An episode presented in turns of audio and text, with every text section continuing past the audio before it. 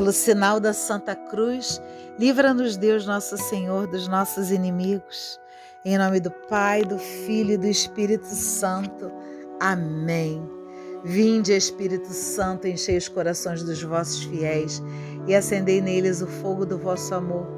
Enviai o vosso Espírito e tudo será criado, e renovareis a face da terra. Oremos, ó Deus que instruíste os corações dos vossos fiéis com a luz do Espírito Santo. Fazei que apreciemos corretamente todas as coisas, segundo o mesmo Espírito, e gozemos sempre de Sua consolação.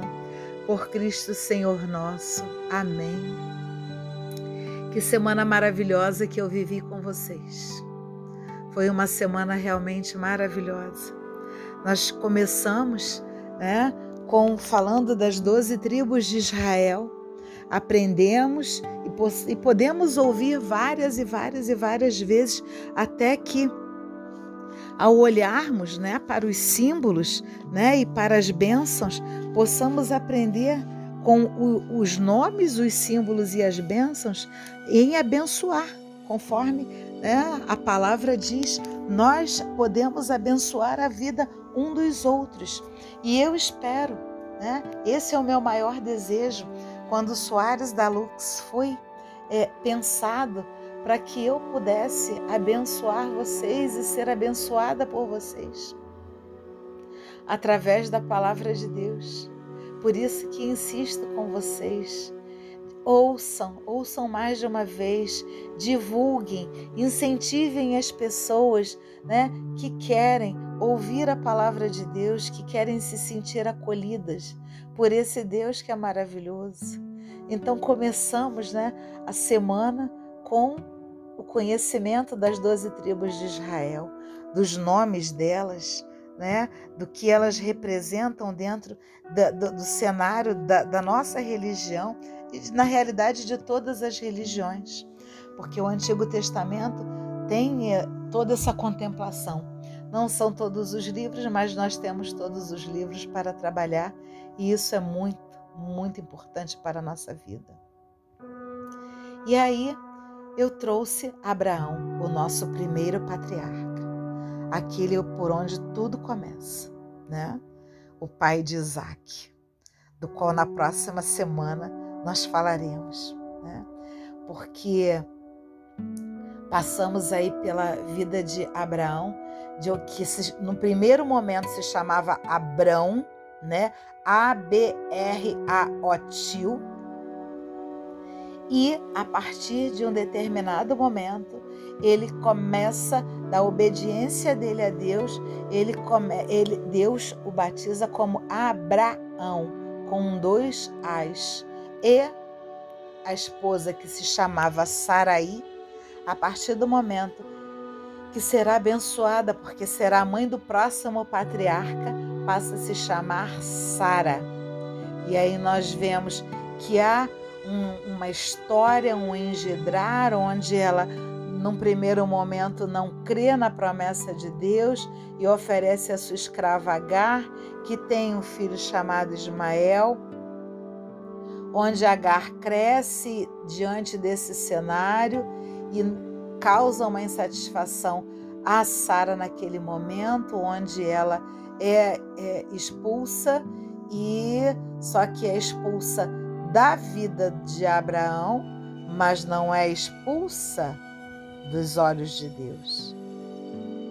E nós vemos claramente o quanto que Ismael também foi abençoado. E quando se parece que está tudo calmo, não é assim na nossa vida? Eu quero fazer com vocês essa analogia agora. Parece que está tudo tranquilo na nossa vida. E Deus é danado para fazer isso, danado para fazer isso. E aí ele pega e vem e sacode a gente. E diz para Abraão: É, eu quero Isaac como holocausto. E aí nós temos aí todo um desenrolar, né? Ainda trazendo a parte de Abimeleque, onde é, é, uma, é algo histórico para que a gente né, é, entenda muito bem que é, as tribos que não é, dialogam com o que Deus efetivamente abençoou estabeleceu como tribos de Israel, não devem, né? Como nós já vimos diversas vezes estudamos, né? As pessoas se casam com pessoas da mesma tribo.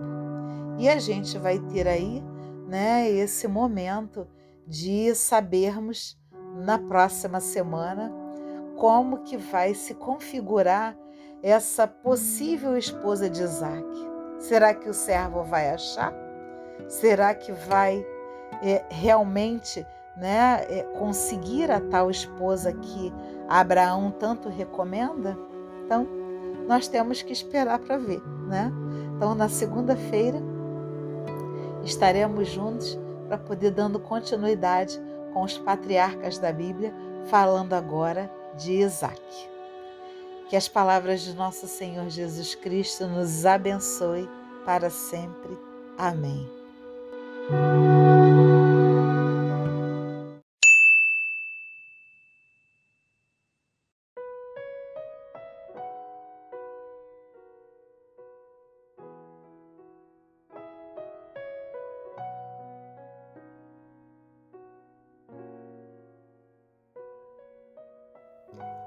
Nome do Pai, do Filho e do Espírito Santo. Amém. Senhor, eis-me aqui mais um dia na vossa presença. E hoje eu ouvi um louvor tão bonito, tão bonito, tão bonito, que eu quero recitá-lo em oração para ti, porque ele tocou fundo no meu coração e é um grito de amor para você.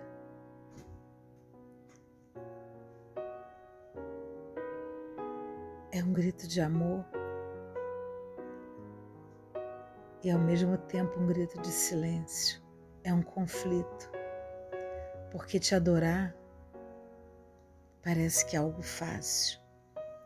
E é muito fácil realmente te adorar quando tudo vai bem. Mas quando as coisas não vão bem, não é fácil te adorar. Porque a gente olha e é o Pai, é o Papai, é Deus, é Jesus, é Yeshua, é Emanuel, é Elias, é Javé. E achamos que assim não deve ser.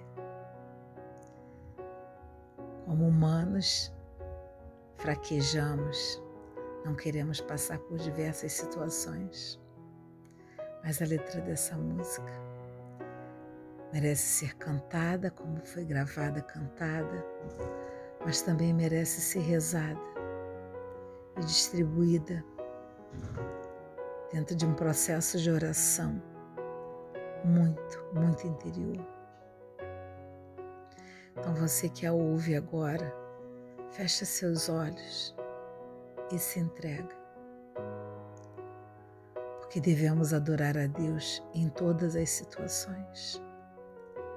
E quando eu digo todas, são todas. É adorar quando Deus não responde. É adorar quando a dor te consome. Adorar a Deus acima de tudo. É adorar no dia do luto Adorar a Deus no vale ou no deserto é adorar sem amigos por perto, é adorar quando não há recursos, é adorar quando lhe falta tudo. Quem nunca pensou em desistir? Quem nunca pensou em parar? Mudar todos os planos de uma vida, deixar tudo para lá? Quem nunca cogitou sair de casa, abandonar os sonhos do caminho, como folha seca no vento sem direção virar um andarilho? Às vezes as portas se fecham, as lágrimas rolam, as luzes se apagam e o que se perde não volta. O que fazer, Senhor? O que fazer? É quando no fundo do poço perguntas ficam sem respostas. É quando a vitória não chega e se conhece a derrota. o que fazer, Senhor, o que fazer. É te adorar quando você não responde, quando a dor me consome. É te adorar acima de tudo e até mesmo no dia do luto. É te adorar, Deus, no vale ou no deserto, sem amigos por perto, quando não há recursos. É te adorar, Senhor, quando lhe falta tudo. Quando você não responde e a dor me consome, eu te adoro, Deus, acima de tudo. E quando eu falo, quando me falta tudo, eu volto sempre àquele lugar onde tu me ensinaste que onde tudo falta, onde parece que não é nada, até dentro desse nada, você é tudo. Se está tudo bem, é Deus. E também se não estiver, também é Deus. É te adorar, independente das circunstâncias. É te adorar. E eu te adoro. E eu te adoro, papai. Te adoro. Amém.